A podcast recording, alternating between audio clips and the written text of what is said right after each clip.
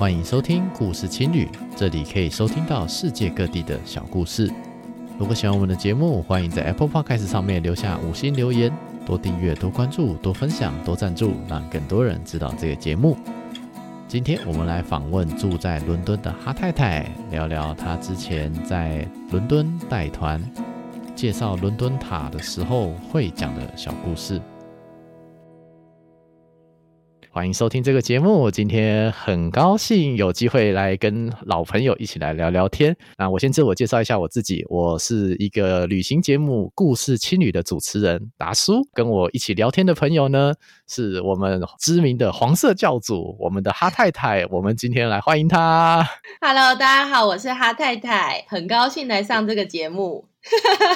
对，今天是我们的串联节目，意思是什么呢？就是我们这个节目的内容呢，会同时放在我故事清理的节目，也会放在哈太太的新的 podcast 里面。那哈太太最近啊，就是新开张了自己的节目嘛，做了自己的 podcast。那要不要跟各位听众朋友介绍一下啊？大家好，我我叫哈太太，那我的节目是伦敦导游哈太太，这个就是顾名思义，我是伦敦导游。嗯，对，其实哈太太在网络上有一个很重要的。一个身份，她就是伦敦的蓝牌导游嘛。那我们知道说，伦敦的导游其实有分成什么白牌啊、绿牌，好像有其他颜色牌的导游。那蓝牌的导游其实算是非常高级的，据说还要练两年的研究所才有资格考上嘛，对不对？是的，是的，就是他都是比较 严谨的，就是他们的过程蛮冗长的。但我是，就是我是台湾人，然后我是来自台北综合，那我现在就是在伦敦定居，就是就嫁给。英国人，所以我就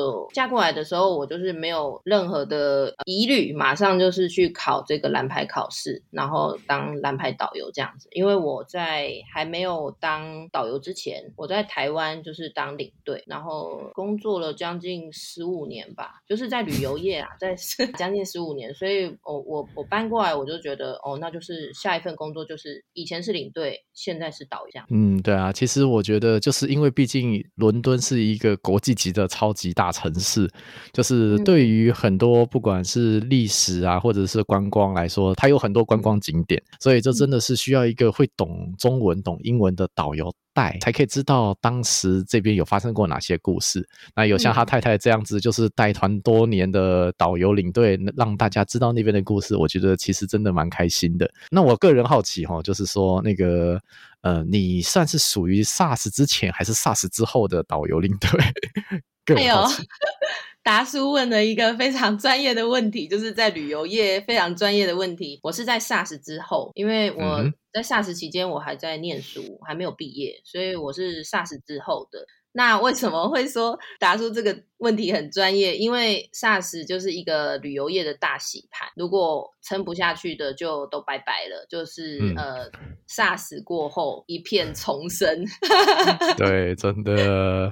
现在新冠疫情的原因，其实也是啊，这个所有的旅行业全部大洗牌。那之后又会再分成新冠前跟新冠后的。没有错，没有错，我我会撑下去，我会是新冠前。而且新冠后，对，我们很谢谢哈太太，就是哈太太在之前也是经营了很久，就是不管是带团还是伦敦导游这些事情，当时是因为先生的关系，然后嫁到伦敦，然后开始做蓝牌导游嘛，嗯、而且那个时候还生小孩，对不对？怀孕带小孩，哇，好辛苦哦。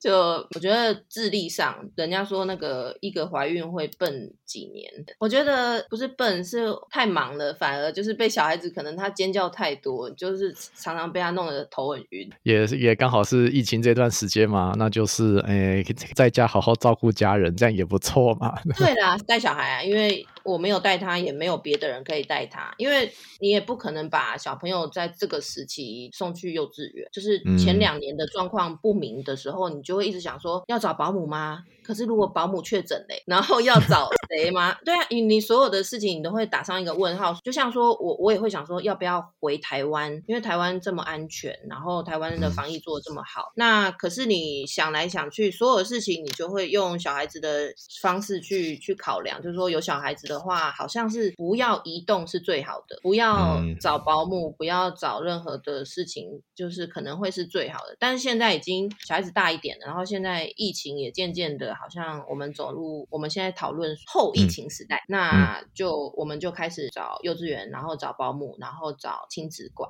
对啊，其实我相信疫情改变了很多事情，不管是世界还是伦敦，还是整个旅游业。对啊，那我们这些至少就是经历过疫情的人都还就还要想办法生存下去嘛？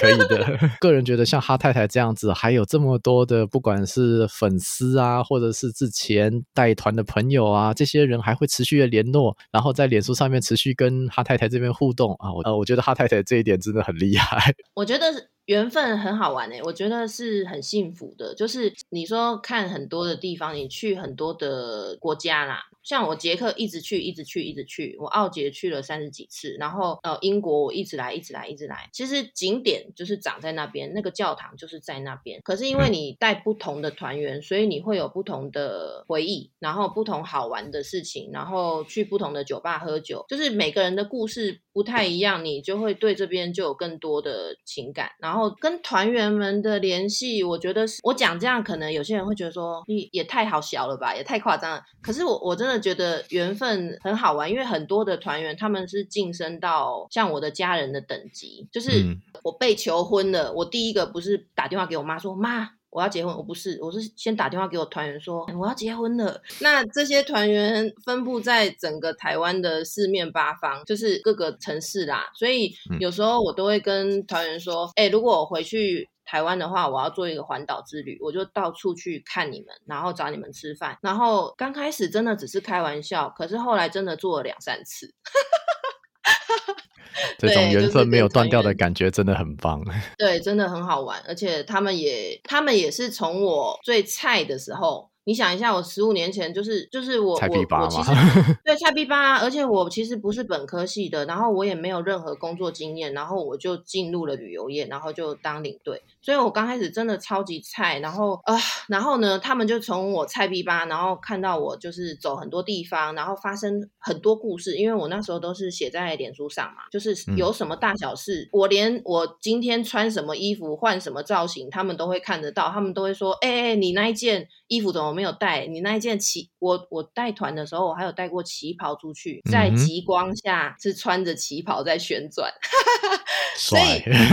对对啊，所以他们就是会觉得，呃，我我还蛮热闹的，我的粉丝专业，或者是说我的我这个人呐、啊，蛮吵的，所以他们就也觉得我很有趣。后来就是因为这样子，一直联络，一直他们小朋友，就是我的团员，他们生小孩了，他们的家里有什么大小事，我都会去参与，所以他们就是好像等于是多了我一个朋友，而我多了他们这么多的朋友。对啊，嗯，缘分很好玩的。对啊，我觉得不论是旅行还是带团的路上。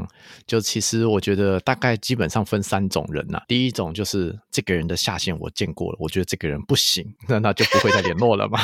第二种就是，第二种就是说啊，这个人他的下线我见过啊，我觉得这个人可以，那就继续当朋友、嗯、啊，还会持续的联络，嗯、这种很棒。再来第三种人呢，就比较麻烦一点，就可能因为什么原因，这个人我很想见到，但是就很难再见到的朋友。嗯、那目前哈太太的状态有点像是这个样子嘛？对对 对对对。哎、欸，我觉得你真的很会问问题耶，因为我的朋友还有说我的团员，他们就常常就会敲碗。我的 podcast 的是最近才做的，可是疫情其实是两年前就发生。其实我们已经真的好一段时间没有见面，然后他们就说，你为什么不做？你为什么不做？我说我不喜欢一直讲一件事情我做不到，就是我们就是没有办法旅游。然后我现在一直讲，我就自己越讲越心酸。但是我的团员们呢？就是我的团员们，他们就会一直鼓励我说：“哎，不对不对，你要换一个想法。现在就是用耳朵先旅行，带着大家线上先旅行，嗯、然后呢，再来之后，如果开呃，就是观光恢复到以前的正常的状态的时候，大家就可以见面了。然后我就觉得越想就觉得说，哎，好像也有道理。而且他们听到我的声音，他们就说好像坐在游览车上。那我就觉得、嗯、天啊，好感动哦。”对啊，我们做旅行 podcast 最大的 bug 是什么？就是我们一直鼓励大家用旅行认识自己，认识这个世界。嗯、但最大的问题就是不能出去旅行，就是还一直处于看得到吃不到的状态。对，不过还好啦。其实我觉得有的时候做 podcast 嘛，就回忆以前的过去，追忆青春之类的，这种感觉也不错啊。对对啊，对像对我来说，我们今天主要题目是聊伦敦嘛，终于要讲主题了。对我来说，伦敦是一个我高中的时候去的地方，应该十五、十六年前吧。总而言之，是很久远之前去的时候，我还记得我那个时候我还带着我的 CD player。我现在但现在年轻人应该不知道什么叫 CD player 了。对，那你喜欢伦敦吗？阴雨绵绵嘛，我在那边大概待了十天吧，这样子。然后一些什么伦敦塔，还有国会大厦，我大概知道位置在哪里。对，嗯，那但是有点模糊了。对，有点模糊了。那不过。那个时候，伦敦眼已经出现了啊，伦敦地铁是有，嗯、但是还没有 iPhone，我们也没有 Google Map。以前的那个流程，以前那个行程表是要印成一张表格，然后这边慢慢写、慢慢填的。以前是这样子的。对，对，我懂，我懂。对，那个就哇，现在回忆起来都觉得好久了。哎哎哎，好了，没关系啦，很快啦，很快，我们对对对，振作精神，很快就可以再出发了。真的。那我们今天主题聊的是伦敦塔，那就是。英国伦敦很重要一条河，就泰晤士河嘛。那中间有一条桥叫做伦敦塔桥，那我不是伦敦铁桥，那是另外一条。对对对对，很多人会搞错，真的。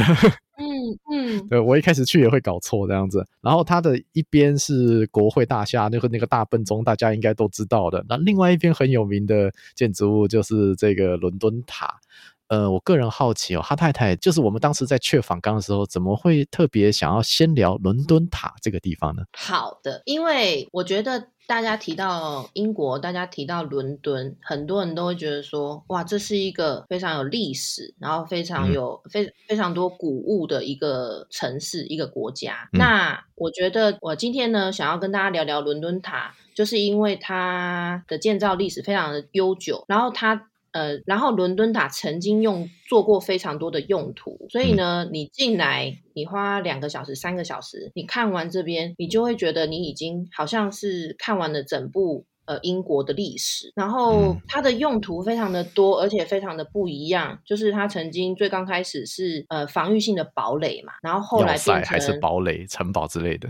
对，堡垒要塞，然后后来变成国王皇后的宫殿，然后军要室、国库、呃铸币厂、刑场、监狱、避难所、天文台、动物园等等等。所以我觉得，嗯，嗯，你来这边花一点时间，你把这边看完了，你基本上很多重要的英国的故事、重要的国王。你都听到了，那我觉得很精彩，就是很、嗯、很好像一一一看就可以把很多东西都一网打尽，嗯，所以很适合就是作为一个刚开始认识伦敦的一个主要建筑物嘛。就是呃，我对伦敦塔的印象啊，因为我也进去过，我也参观过，但说实在的，我剩下只记得就是珠宝塔里面那个非洲之星。对，对，对，那个是，对，那是非常后面的功能了。那我变成是说，我们今天就倒回去，我们来，我们再从头来讲讲伦敦塔这座要塞好了。那我们通常就是哈太太这边带团的话，会怎么开始介绍伦敦塔呢？好的，那我们就先从它为什么会建造开始好了。就是它最刚开始是在一零七八年的时候，由威廉征服王所建造。那威廉征服王他其实不是英国人，他是法国人，他是法国诺曼底的公爵。嗯然后他打赢了胜仗，打赢了 Hastings 这一场战役，他打赢了，然后他就是占领伦敦嘛。那他占领伦敦，他就会觉得说，哎呀，糟糕了，我是法国人，那这个英国人他们应该会很想要造反，他们会不服我，这个是很正常的心态。所以他因为这样子的心态，他也因为要巩固自己的王权，所以刚开始他就先盖了一栋呃白塔，在这个。嗯就是伦敦塔里面有非常多的塔，那他就盖了第一栋的白塔。那个白塔，大家进来看的话，你一定会一眼就看到它，因为它非常的厚重，然后非常的强壮，就是它非常的扎实的一个大的塔。所以呢，这个是它最刚开始的呃建造原因。然后后来历经了这么多的事迹，其实我们今天讲伦敦塔，可能很多团员会说塔塔在哪里？其实它是一个。有二十二个塔，然后还有很多不同的建筑物，还有城墙，还有就是，而且城墙的，就是都还有就是不一样，因为它历经不同的时代演变。好，其实我会觉得它比较像是一座大城堡群，嗯，大大小小这样子，然后不同的建筑物里面有不同的功用，这样子，然后演变至今，就像刚刚呃达叔说的，你记得有放这个珠宝珠宝室，对，没有错。现在伦敦塔最重要最重要的一个功能，就是英国的君王、英国的女王，当时候的加冕珠宝一整套全部都在这边的珠宝室，嗯，对，也包括我们就是目前现存就是科摩好最大的钻石——非洲之星嘛，对，五百三十就是五百三十克拉，我觉得这个是一定要看，这是必看，对，没有 错，至少我们看说，哇靠，这个皇室真的好有钱，对，是啊，是啊，他们就是。有非常多重要的珠宝，而且是每一个都有历史。那我们再倒回去来讲讲白塔这个建筑物好了。那毕竟是一个十一世纪的建筑物嘛，那基本上就是我们理解起来就是所谓的中世纪啊，罗马建筑大概是那个感觉啦。那个时候可能就没有拱形啊，可能就比较对于什么风格还不是很明确。那个墙壁什么都是石砖叠起来的。啊，小弟土木技师啊，这一块算是有那么一点点小小的研究。如果有兴趣的话，可以回去听一下我一集就是讲西那个欧洲建筑史的节目，那有欢迎回去可以听一下。有，我有听到，非常的精彩。对，那就是到后面白塔盖出来之后，又是经历过哪些君王，让这个建筑群有什么变化呢？好，这个白塔哦，它其实非常多东西可以看。那它最刚开始呢，嗯、我刚刚说了，它最刚开始是一个很像是堡垒，就是军事用的堡垒，所以大家可以看到它的墙很厚，然后它的这个它的底部你不容易，你不是这么容易给攀爬上去，因为它就是要呃。军事用的这个功能好，然后后来呢，就是国王他们有住在里面，然后他们也把礼拜堂盖在里面，因为国王就是呃他的生活起居嘛，吼，他的皇宫，然后他的这个做礼拜的地方都建在在里面，嗯，然后也曾经当过天文台，因为它很高，所以呢，好，所以他也有做过天文台，然后他也曾经呢就是做过监狱，那监狱的部分呢已经比较是比较看不到了，因为演变至今，旅客们呢你。你今天走到这个白塔进来一看，你就会看到哇，它这个这个呢，现在已经是像一个武器的博物馆，因为呢，从他们中世纪的武器，还有盔甲，还有整个呃像是呃打仗的很多的东西，他们都放在里面，所以呃你会发现说哇，从不同的年代，他们用不同的武器工具在打仗，这个是非常非常的精彩，很多人进去之后真的是啧啧称奇。那走到最上面那一层呢？你还会看到，就是在不同的年代，有不同的国王，他们曾经用过的剑、用过的武器、戴过的面罩。等等的，所以呃，我觉得非常的精彩，就是你在上面可以看到很多当时候打仗的，你就是的的一个一个现况，然后还有一处是儿童的这个叫做什么互动区。我觉得在英国很幸福的就是这些孩子，他们要体验以前的这些呃历史，他们呢都有很多的机会，因为他们的这个互动区呢，就是有把以前的这个伦敦塔。的模型做出来，然后呢，嗯、让他们实际去操作很多，像呃怎么丢丢弹炮啊、耍剑啊，还有就是打仗的那个互动图，我觉得这一块很精彩，嗯、所以我蛮推荐大家看完珠宝室就可以进入白塔来看这一栋就是最早最古老的建筑物。最近有一部很有名的电影啊，就是《蜘蛛人无家日》，他们就是蜘蛛人有打到那个伦敦塔桥这个地方，嗯、那个那个时候有一个镜头就是。分出去就是蜘蛛人，他有另外其他小伙伴们，他们就是躲到了伦敦塔，躲到了白塔里面，因为有那个武器的展示间，嗯、他就是把那个地方当成场景。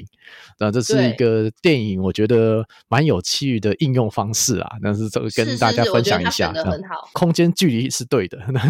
那我还记得我当时去的时候，那个十几年前的时候去的时候，他们好像在某个时段就有表演，就是说当时他们的服装还有武器，然后怎么打架的，就是说打就是打给观众看这样子。我不知道现在还有没有啦，还是会有，可是他们现在、哦、对，可是现在呢变成因为疫情嘛，就是这个、嗯、呃场次减减少了非常多。因为我有一个、哦、我有一个朋友，他就是在里面当亨利巴士，然后呢。哦他 表演，对，他就是在里面表演，呃，以前打仗，所以他每次一进去，他就是全副武装，然后穿上那个古装，然后讲。讲讲故事给小孩子听，但是现在这个呢都要预定。嗯、哦，讲到亨利八世哈，就是呃，毕竟就是亨利八世在英国历史上是一个很重要的人嘛，他就是我们讲说英国国教就是从好像从他开始的嘛，是应该是这样子。是的，是的，对。一五零零年上下吧，就是比牛顿再早个一百年上下。对对对对，差不多那个时间嘛，嗯、对不对？因就是他是历史上一个很重要的人，然后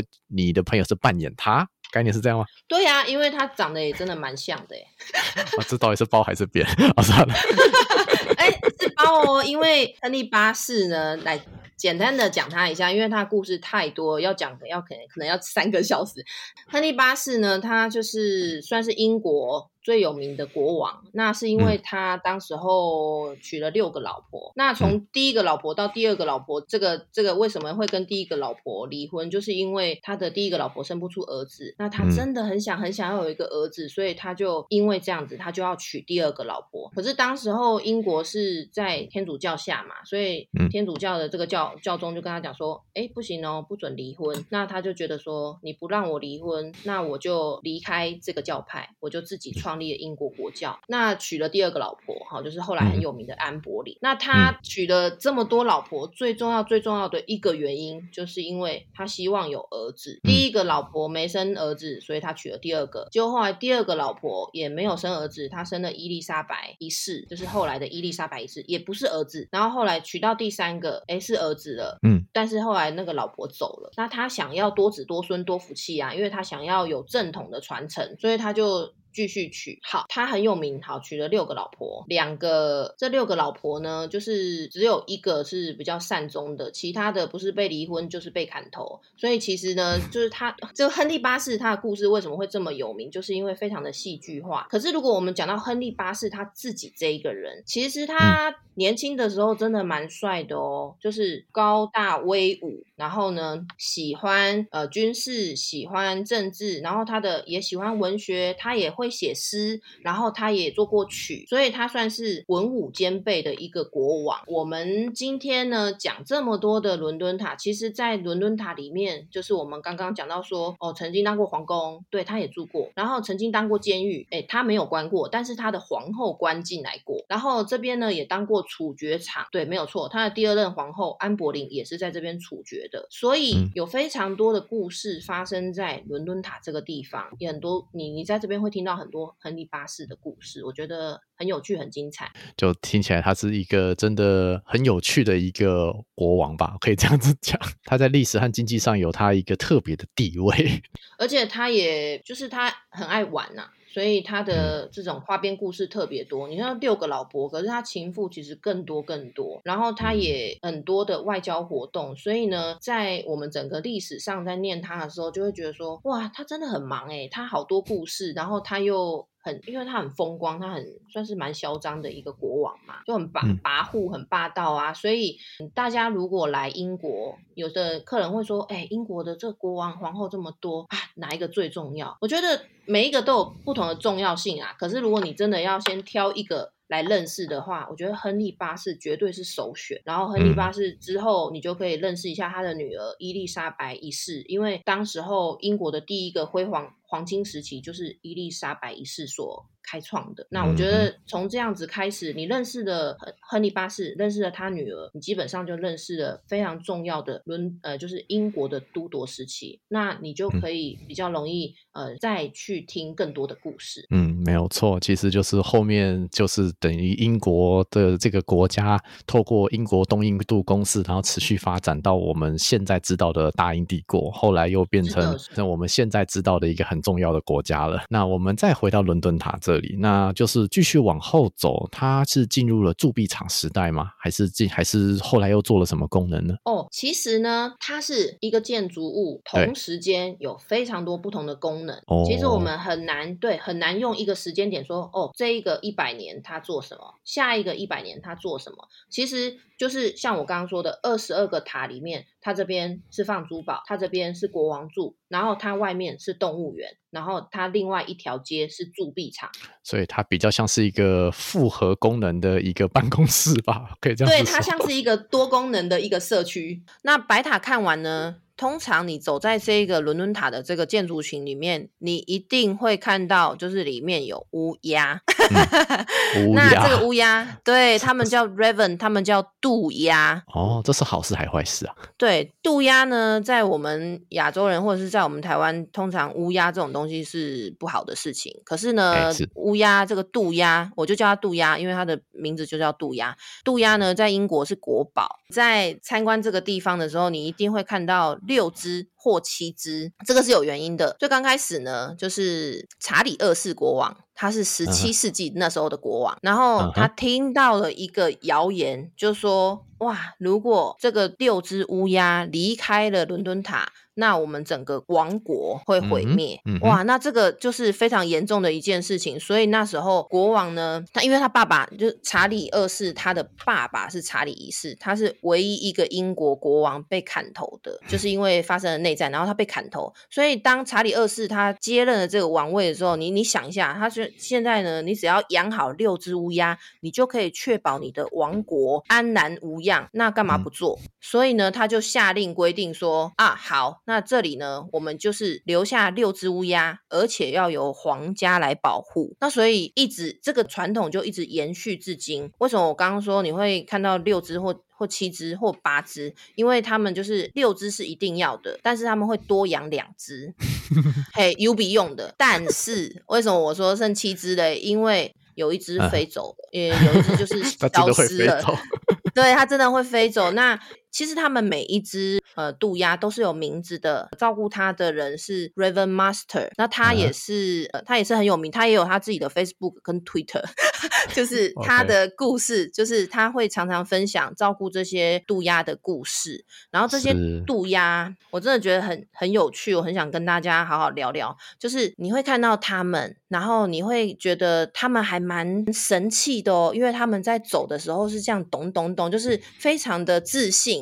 因为他们这边是他们的地盘，嗯，然后呢，他们是一种很聪明的鸟，然后也有呃自己的，每一个人都有自己的个性，每一只鸟都有自己的个性。呃对啊，重复你的声音，然后跟你玩游戏。当然，我们旅客是不能跟他玩游戏啦，因为这个就是我们尽量不要靠他们太近，因为他们有时候会啄人嘛。然后他有时候他们也会求关注，像我刚刚提到的那一只，就是不见的，就是呃失踪的那一只 Melina，它其实也是一个有点类似网红的这个 的身份。对对，一只鸟，它呢常常就是希望大家关注它，然后如果没有关注它的话，它会装死。对，所以就是很有趣。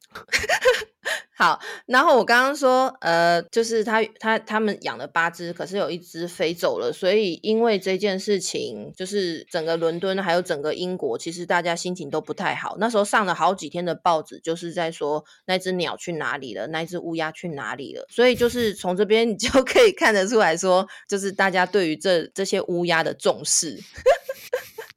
对，就我印象中，我去伦敦塔的时候，那那边的乌鸦不像我们台湾的那个，大概了不起二三十公分，已经算很大了。那边那些的乌鸦好像快五六十公分，很大一只哎。他们的手臂这样张开，可以长达一点八米。Uh. 哦，超对啊，超大只的。所以我印象中是这样。的鸟。对啊，然后他们也、啊、就是他们有很多的活动，所以呃，像我们 follow 那个 Raven Master 他的他的呃 Twitter 啊，就是他的社群，我们就会发现说，哦，他最近哦、呃、哪一只鸟、哦、什么给他戴小帽子啊，或者是给他做了不同的造型，就是很有趣，都是小事情。有些客人会问我说，可以拍他们吗？可以拍照，拍照是可以的，但是不要太靠近，对，就还是有危险性。然后有些客人会问我说：“那他们吃什么？”对啊，养这么大一只。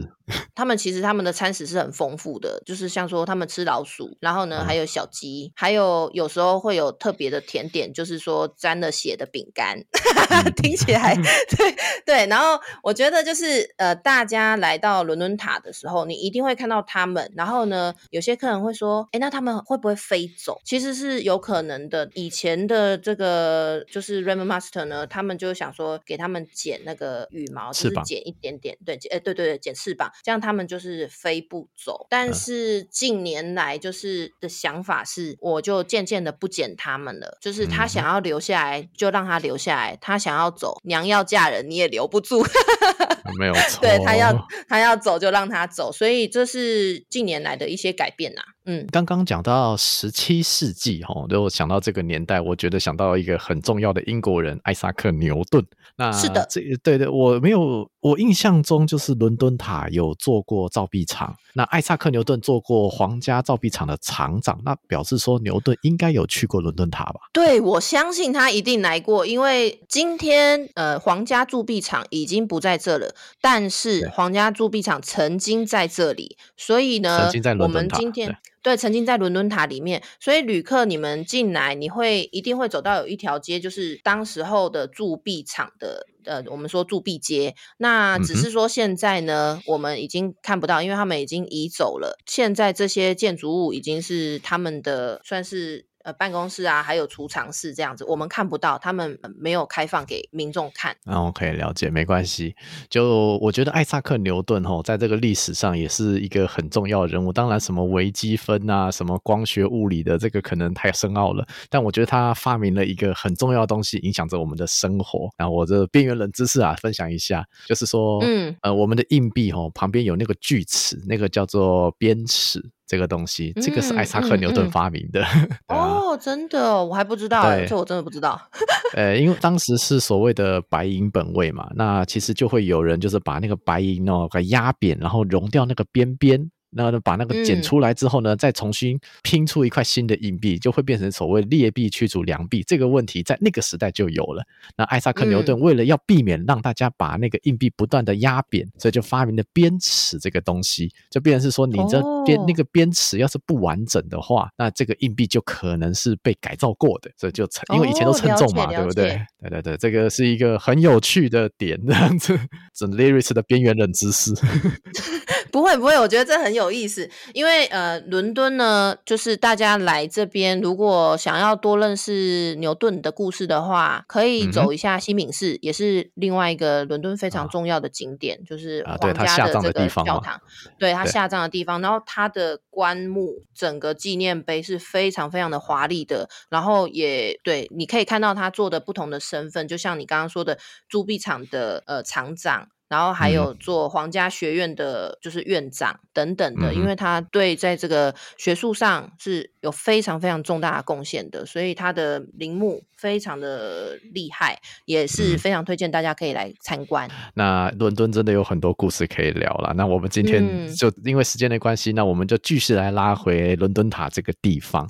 那好的，我想问哈太太这边哈，就是呃，就是我在那边的时候会听到一个字叫 beef eater，吃牛肉的人。这什么意思啊？在这边跟这个伦敦塔有什么关系？哦，这个也是一个非常好的问题。他们是嗯，beef eater 呢？beef eater 是一个绰号，然后呢，他们的正确的名称是 Yeoman Warders，其实就是御用侍卫队。就是以前呢，对，在十五、十六世纪的时候，在古代的时候，他们是保护国王的人。那今天，如果你走在伦敦塔里面，你一定会看到他们，因为呢，现在这个地方也是他们的家，就是 Beef Eater 他们住在这里面，他们已经不再只是呃国王呃保护国王的人了，他们是保护伦敦塔的人，然后呢，他们也是像刚刚说的呃照顾这个乌鸦的 Chris，就是 Ramen Master，他也是 Beef Eater，就是他也是这个御林军侍卫队。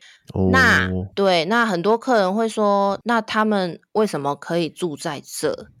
我们刚刚不是说整个伦敦塔它是一个多功能的社区吗？嗯，真的是一个多功能社区，因为这边除了住了像我们刚刚说的乌鸦，除了很多的功能之外，这边呢还有三十几位的 Beef Eater 住在这里，所以呢，就是有他们的家，这边也有他们的医院、他们的小酒吧，就是真的是很像一个小社群。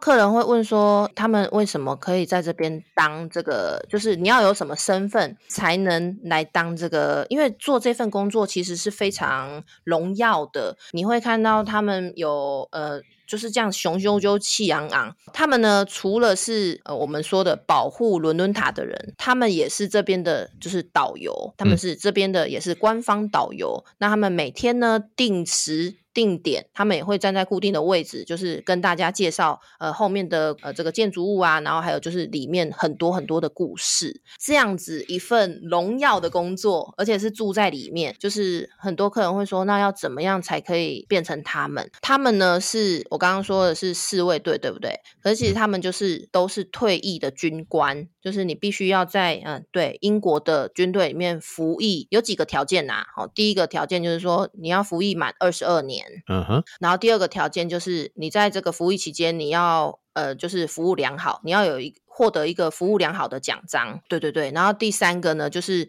接这份工作的时候，你必须是在四十岁到五十五岁之间。那所以这些条件呢，让大家觉得说，哇，他们要做这份工作也不是这么容易。那以前呢，都是只有男生，嗯。那在二零零七年还有二零一七年都各自有呃一位，就是各自有女性加入，所以大家今天来到伦敦塔，你也会看到有女性的 Beef Eater。了解，所以说这些这些守卫伦敦塔的人，他们可能当过御林军，就是穿着红色的衣服、黑色的裤子，然后戴着那个像麦克风罩的那一种帽子，可能可能做过这些工作。是是是，而且做的非常的好，很有荣幸的被请来这边当成伦敦塔的守卫，守卫这个历史嘛。对，因为申请也很难呐，因为大家都想要进来做这份工作，因为。很有成就感，然后也非常的荣耀。嗯、他们英国人是很在乎这个荣耀，就是荣誉感的。那为什么他们绰号是 Beef Eater 呢？吃牛肉的人，感觉。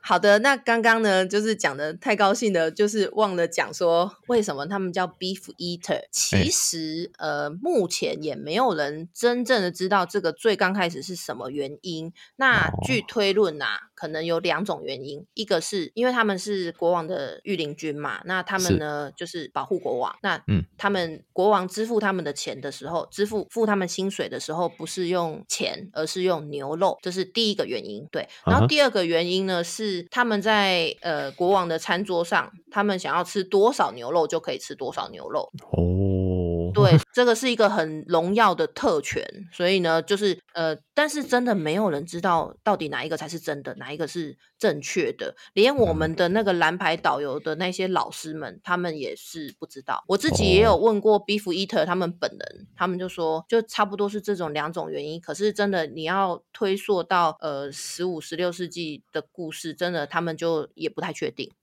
就不可考的问题。就像说纽约为什么叫 B Apple 一样，不知道嘛？对 对，就是已经太久远了，当时候的人没有记录下来，就有点比较就是可惜了啦。对，没关系啊、呃。再来就是我们通常来到伦敦塔，应该也都会就是。看到我们一开始讲的那个非洲之星嘛，那个钻石嘛，对不对？那它是在一个珠宝室里面。那我记得就是在那个之前 BBC 有一个很红的叫做《新世纪福尔摩斯》这个影集里面，莫里亚蒂教授有去这个珠宝室里面把那个非洲之星的，就是要去盗取那个非洲之星 那一幕，我印象非常的深刻。对，是是是，对对对对。那那个珠宝室这个东西里面的珠宝都是真的吗？要问一下。很多客人来这边会说。哎，哈太太，我时间真的不是很多。那如果我要赶快看，要先看哪一栋，我就会马上推荐珠宝室。那呃，对，因为这些珠宝陈列在这边的，陈列在珠宝室的珠宝，大大小小一百四十多件，都是真的。嗯。然后呢，也都是当时候女王加冕用过的，就是这些呢，就是非常具有历史意义。在这么多件的珠宝里面。呃，很多客人会说，那到底一定要看的是什么？因为你进去呢是不能拍照的，你会觉得哇。琳琅满目，非常的炫目，就是 非常的炫耀夺目，就是它它非常的金碧辉煌。那我会推荐你一定要看的，就是刚刚我们提到的非洲之星，在女王的权杖上面，这个有五百三十克拉。嗯、然后再来第二个就是帝国皇冠，这个帝国皇冠呢，就是除了女王加冕的时候有戴，还有每年。英国的议会在开幕的时候，女王都会去演讲，对不对？那个时候，女王就会把这个帝国皇冠再拿出来戴。然后呢，这个帝国皇冠上面也有另外一颗非洲之星，但是它是三百一十七克拉，就是小一点点。那我觉得这两个，嗯、呃，这两个宝物是一定一定要看的，里面还有非常多重要的。呃，皇冠就是像说维多利亚女王她戴过的，维多利亚的那那一顶就很小，因为呃维多利亚女王有偏头痛的问题，所以呢，她就她的皇冠就是做的比较小一顶，就是每一顶皇冠呢都有它自己的来历，然后当时候为了哪一个。国王、女王，呃，所设计就是是不不太一样的，所以我觉得这个部分呢，大家可以马上来，呃，就是进入伦敦塔就马上进来看这一馆，然后看完了之后，你就可以下一个下一个去看呃白塔，这样就比较顺。讲到英国哈，从一大概都会讲到他的女王啊，对，有那、嗯、有一句话就是讲 God bless the Queen，或是 God save the Queen 嘛，对不对？就是我个人好奇哈，就是。呃，就是英国还有这些我们讲说英国的殖民国啦，就是那我个人好奇，就是说这些人对于英国的女王，对于英国的皇室，他是个什么样的态度呢？好奇，因为英国皇室是没有权利的，就是他们不掌权，可是呢，他们有象征性的意义，他们带领着我们国家，然后他们保护我们国家，保护人民，就是、嗯、呃，他们的这个精神上的领导是呃。远远超过于其他的。所有就是超越其他所有事情。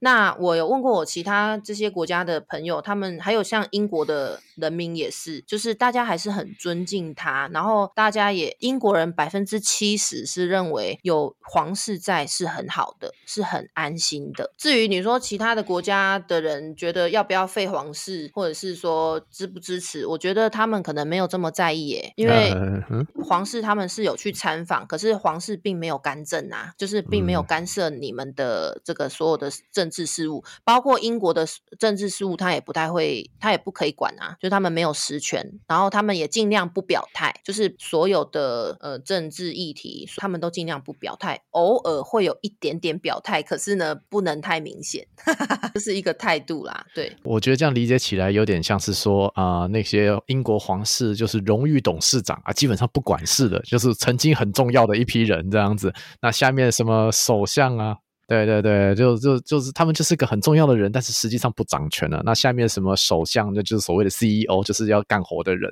感觉有点像这样。是是这样子，没有错。我觉得你这个比喻就是真的非常的恰当。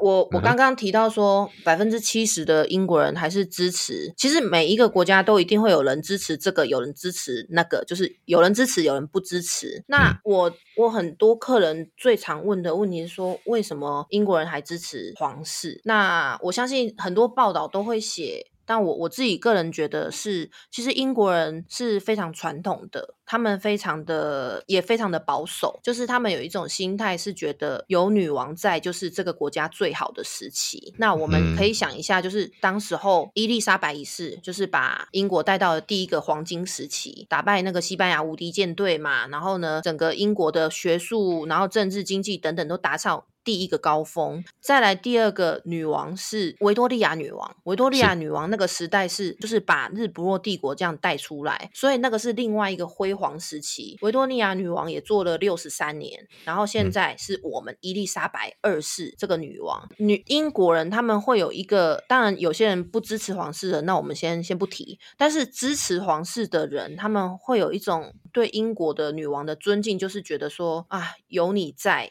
我们就会越来越好，英国就会越来越好，嗯、所以我觉得这个心态上跟其他的很多国家的人是不太一样的。别别人国家干嘛要在意有没有女王？对啊，对他们来讲其实并没有太多的意义。但是英国人呢，他们呃的皇室，不管是在经济上、外交上，还有就是保护我们的。就是照顾我们的心灵上面都占有非常非常重要的这个角色。对，没有错，就是它的象征一个 IP 吧。像这次新冠肺炎的问题啊，女王也是很久没出来讲话，也她的广播一出来，真的是安抚整个大英帝国的人民，那很重要的一件事情。对，对每个人都在看，然后每个人都在看，说女王讲什么，然后呢，对，然后女王那一天穿什么，女王的气色好吗？就是每一件事情，大家都是非常非常的关注。嗯，这是在。在这在英国非常有趣的特色，对啊，非常重要。对，这个伦敦塔差不多看完了，那接下来哈太太这边会带大家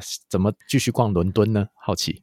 那你伦敦塔呢走完了，那大家应该也累了。那我就会推荐大家可以到隔壁，它就在隔壁，就在伦敦塔这个建筑物的隔壁，有一个叫做 Copa 的一个餐厅，嗯、你一定会看到它，因为它的外观呢，就是它不是一般的建筑物，它不是一般的房子，诶，它有八个就是泡泡玻璃屋，就是放在这个河边，这个泡泡玻璃屋就是像那个爱斯基摩人的冰屋，它是以这个做灵感，然后设计出这样子八个玻璃屋，所以你可以坐在里面吃饭。然后同时呢，就是看着伦敦塔，然后看着泰晤士河的这个河畔的呃呃风景，这样子非常的漂亮。而且他们到了晚上会打灯，很浪漫。嗯、这个点呢，我现在讲一定非常多人听过，因为他在。各大的报章、杂志、媒体等等等，所有的网红来，他们都一定要拍，所以非常的不好定。那我个人呢，嗯、觉得你不一定要在这边吃饭啊，你可以在这边喝酒啊，因为喝酒或者是喝个茶，其实不太需要预定。你喝杯啤酒，你通常不会在这边待三个小时。所以呃，我很多次就是去，我也没有预定，我们就是进去喝啤酒，然后喝完两杯啤酒，我们就走了。我觉得很棒，很值得，就是很值得来这边。然后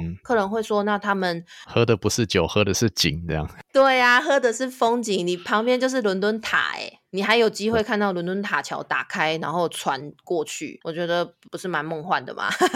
然后，客人如果你真的是要在这边吃饭的话，他他的那个座位区其实真的是很舒服，就是在那个泡泡屋的座位区里面，他会定期就是变换，有时候是沙发，有时候是呃好像是呃比较雅痞的那种桌椅，然后有时候会变成超级华丽的那个绒毛座毯，所以所以我个人每一次经过，我都会看一下哦。他们这个季节哦，花季来了，里面就都是花哦。那个 Easter 就是复活节来了哦，里面就会有蛋，就是那个蛋蛋跟兔子的装饰，我觉得很可爱，很很有趣。所以我，我我觉得如果你是时间还有预算上都够的话。我觉得来这个 Copa C O P P I 不是业配，但是就是它蛮有名的。我想说你们不要走错，就是可以跟，嗯、就是可以在这边用一个餐，然后你会觉得很值得。每一个人去的都说值回票价，嗯，就是对，对啊，我觉得很很棒。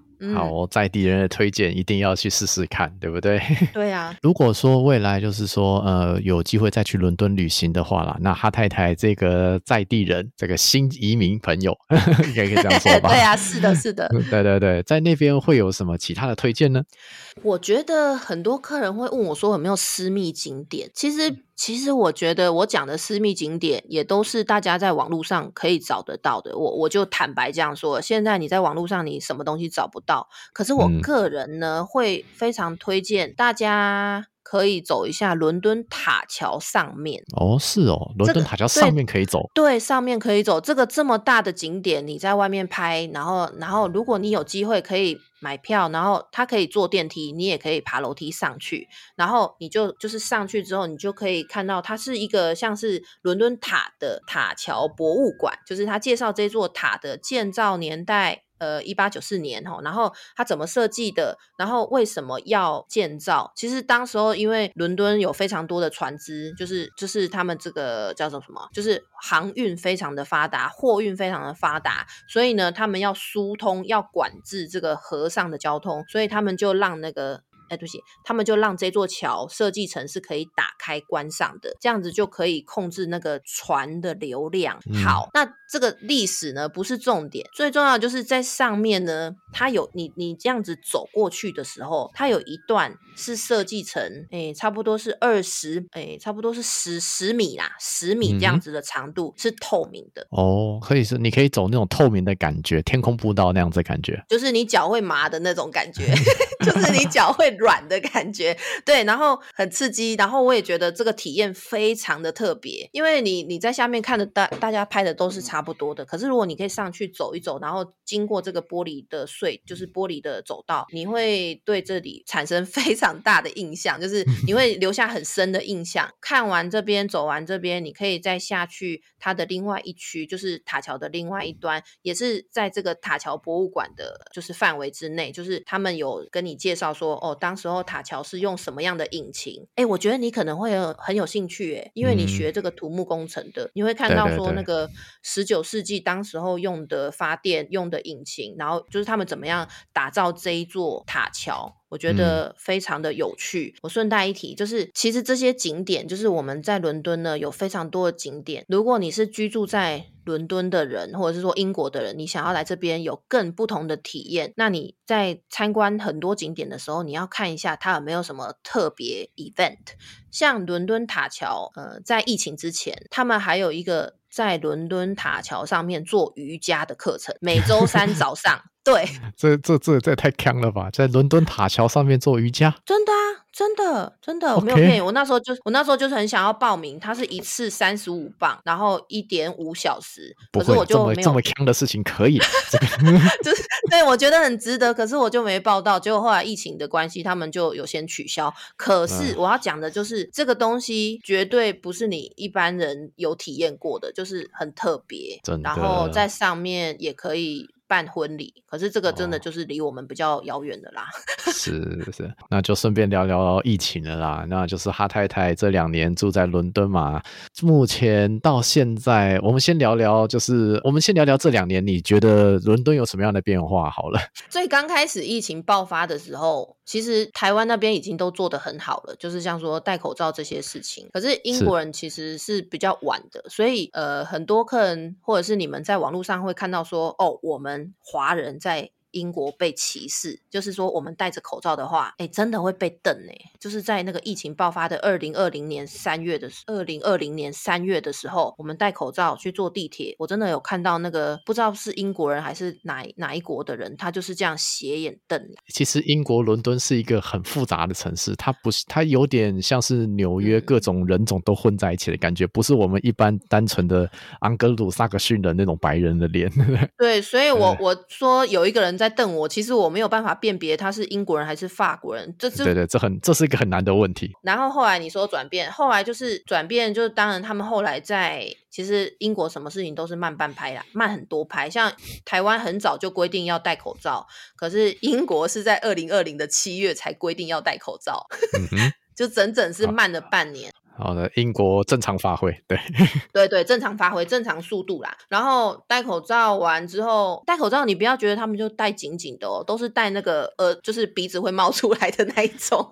所以，所以呢，就是后来当然现在。演变到现在，大家的那种防疫观念已经都改善很多了。就是说戴口罩啊、勤洗手，还有就是室内怎么样保持距离，其实大家都做得很好。而且我觉得英国有一点就是很值得称赞的，就是英国所有的就是像我们说无接触的这种设备，就是像说这样子刷卡是不用真的拿卡的，你就拿你的手机一就是刷，嗯哼，不管是缴费、搭地铁或者是做任何的事情，他们这种线上。的数位化的进程已经做得很满，已经做得很前面。对对对，数位化的所有的这个配备设备，就是一一一呃一系列的规划，其实他们做得很好。然后还有就是、嗯、呃，我们讲到的说快筛，台湾的朋友最常问我的就是你们要怎么样获得快筛？其实也都是一步一步演进的。其实我觉得所有所有各个国家都是第一次面临这种事情，所以大家在讨论的时候都不太确定。然后后来到确定，嗯、确定了之后就看谁做得快。像英国也是刚开始你要先去医院才拿得到快筛，然后后来演变成你上网预约，他寄过来，然后后来演变成。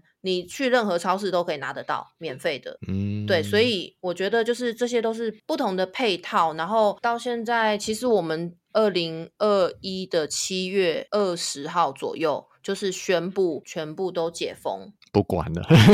哎，对啊，有一点就是我那时候想说，哇，就是真的不管了。可是我们自己的心态上，因为我的老公是英国人，所以他的心态上，他就是在疫情的最刚开始，他就跟我说啊，这个到最后一定会是流感啊。然后那时候我跟他的意见就相左，我说这才不是流感，这超可怕，这超严重的。可是两年过后，哎，我现在觉得对啦，老公说的是对的，就是是流感。对，因为你挡不住他们任何事情的，你没有办法挡住他们。我们其实这样子的生活到现在也已经是很正常啦，所有事情都是正常，所有事事情都是恢复到疫情前。对，这个可能台湾人听起来会觉得有点夸张，可是是真的。而且英国人也没有人在讨论说，像我觉得台湾真的很专业，台湾不是会讨论说哪一个疫苗会有什么 症状，然后哪一个疫苗就是什么你拿汤匙可以粘得住。打了之后，可是这些事情英国人都没有在讨论呢，真的，我没有骗你，就是我我问了我老公说，哎，公公，哎，老公，你打了哪一支？然后我老公就讲说 AC。然后我说那公公呢？他就说这个很重要吗？我说那婆婆嘞？他说有打就对了，就是 他们没他们的话题里面没有打哪一支，然后他们的话题里也也没有说，哎，你打了有什么症状？哎，你发烧了吗？真的，我们我不骗你，我老公我我打完的那一次，我们打三剂嘛，所以每一次打完可能就是稍微有点疲累感，可是我每次打完，我老公都没有觉得我有去打那个那个那个疫苗，对，他就是说哦，反正你就休息，然后。所以我们没有特别的说还请假休息等等等，就是我觉得大家的确是把这件事情看得比较平常心呐、啊，然后可能也是因为我们是老人体质，所以我们没有太太夸张的症状出现。对对对，我也是老人体质，这个我举手承认。哦，真的哦，哦，那我们击个掌。对对对，其实我们呃必须说啦，疫情真的改变了我们很多事情，像我们那个有小孩子，我有几个朋友，他的小孩子是一年这两年出生的。就是这个小孩在他有记忆以来，就是 大家都是戴着口罩的，啊、所以就是他这个人可能，他这个小孩可能还不太会讲话，但是他已经会提醒爸爸妈妈出门要戴口罩了。嗯、就是，所以这个事情其实是一个变化很大的事情啊。对于我们这些住在台湾人来说是这样，但可能在英国是另外一套逻辑啊。因为我有认识几个台湾妈妈，然后他们也是那时候在台湾，然后把小朋友都教好，所以他们的小孩子都戴得住口罩。就是他的小孩子跟我的小孩子都一样是两岁多，可是他们都戴得住口罩。可是我的小孩子就是完全戴不住，就是超狂野的，就是不可能在他身上连戴帽子都不要。就是怎么可能戴口罩？然后可是台湾的小朋友他们真的做得很好，他们真的表现很棒棒。是，对啊，我我我自己非常 impressive。对啊，对啊，呃我觉得啦，这可能就是环境啦。反正那个疫情再怎么样啦，嗯、也会慢慢的解封啦。像这种我们台湾比较是属于强管理的状态啦。嗯、那这个、嗯、这个状，说实在，这个在世界上算是比较少数的。那我们再看看未来会怎么样吧。对啊，对啊，是啊，我觉得台湾有真的有有表现非常非常厉害，就是非常惊人的 部分。这个 跟老外讲，他们完全没有办法相信，他们不敢相信，到现在还有人在追踪确诊者。对，对啊，因为我我都跟我老公说，如果我们就讲不要讲别的地方，我们就讲伦敦，如果要追追踪确诊者的话，那就是每一条街、大街小巷密密麻麻全部都封锁，就没有地方可以去。对呀、啊，是就日子还是要过嘛，对不对？那我再问哈太太这边一个问题哈，就是说，呃，如果未来要去伦敦、要去英国旅行的话，有没有什么应该注意，或者是有什么特别需要的建议呢？哦，好，这个这个问题真的很实用。就是在疫情期间呢，其实英国的交通呢也有一个重大的发展，就是呃，你从 Heathrow，大部分的人呢，大机搭机到英国，通常是到 Heathrow 这个机场，希斯洛机场。那 Heathrow 到呃伦敦的市区，以前呢都要一个多小时，但是在疫情期间呢，有一个机场快捷开通了，你只要十七分钟就可以到。秒伦敦的市区，非常的快，哦，对，非常方便。对对对，然后 我自己会建议就是大家呃来英国旅行。就是我们这边是用英镑，可是你不要换太多的现金，因为还是会有扒手。然后另外一件事就是信用卡还有这些卡非常非常的方便，连那个路边摊都可以刷卡。哎、嗯，你也不要只带一张信用卡，因为如果不小心刷爆或者是刷不过，就是机器的问题。所以我会建议至少带两张，这样子带两张带两百英镑的现金就够了。就是你你的信用卡的额度给它控制好，这样子就可以了。然后对啊，其实英镑的变化最近也有点多，对对对对，所以现金不用带太多，卡非常的方便，这是我对大家最重要的一个就是建议。然后如果你真的要换现金，这都是以前发生过的事，你在台湾的银行，你一定要跟他讲是最新版。因为有一些银行的这个行员不是非常的专业，就是他们换给台湾的人的那个英镑是旧版，结果来到英国不能用，这也是有点尴尬。对啊、哦，了解了解，这个要、嗯、可能要注意的点啊，对对，要出发前要注意一下。嗯嗯嗯。那如果说未来啦，就是说，嗯、呃，我们有各个亲戚朋友想要去伦敦，可以怎么样找到哈太太呢？需要需要导览的话，可以怎么样找到哈太太呢？对，大家可以直接跟我联络，就是我有我的 Instagram，我的 Instagram。Instagram 账号就是呃，London Local Guy。OK，好的。对，然后你也可以打伦敦导游哈太太，嗯，然后我也有我的呃，就是我有我的 Podcast 频道，那这个是新的节目，就是我我也是新手上路，所以呃会在节目里面跟大家介绍英国，介绍伦敦。我那时候办这个节目很很大的一个目的就是，我觉得在团上带团的时候，不管我们这样子就是怎么讲怎么讲，讲八九八个小时，讲九个小时，但是还是会有一些故事讲不完，就是就。就是这么多这么丰富的一个城市，所以我就觉得我可以开一个节目，然后来跟大家聊聊一些小故事。对，这个是我的节目，嗯，节目名称叫做《伦敦导游哈太太》。好的，那相关的链接我会放在资讯栏下面给各位听众。如果有兴趣追踪我们的哈太太的话，欢迎追踪。那小弟这边也顺便介绍一下自己的节目，小弟的节目叫做《故事青旅 Story in the Hostel》。因为我当时环球旅行之后呢，非常喜欢在青年旅社。跟大家聊故事，所以呢，我的节目就定位叫做 Story in the Hostel，非常好听。那如果喜欢呃喜欢听各个背包客或是旅行的故事的朋友，都欢迎来收听我的节目。那也别忘了追踪我们的哈太太。嗯、那今天跟哈太太聊天非常的开心。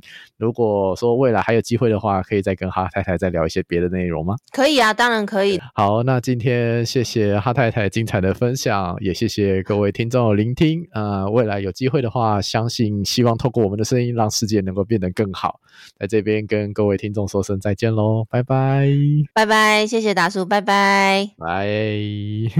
英国是一个历史悠久的国家，英国的首都伦敦更是世界的中心之一。透过了解英国，了解伦敦，我们可以知道这个世界所发生的变化；而透过在地人的哈太太，我们可以知道更多伦敦的大小事。也希望透过这些小故事，让大家知道说，生活中的各种美好事物又是怎么累积来的。希望今天的故事对大家有一些小小的启发。祝福大家在人生的路上更有勇气，找回自信。这里是故事情侣，我们下一期节目再见，拜拜。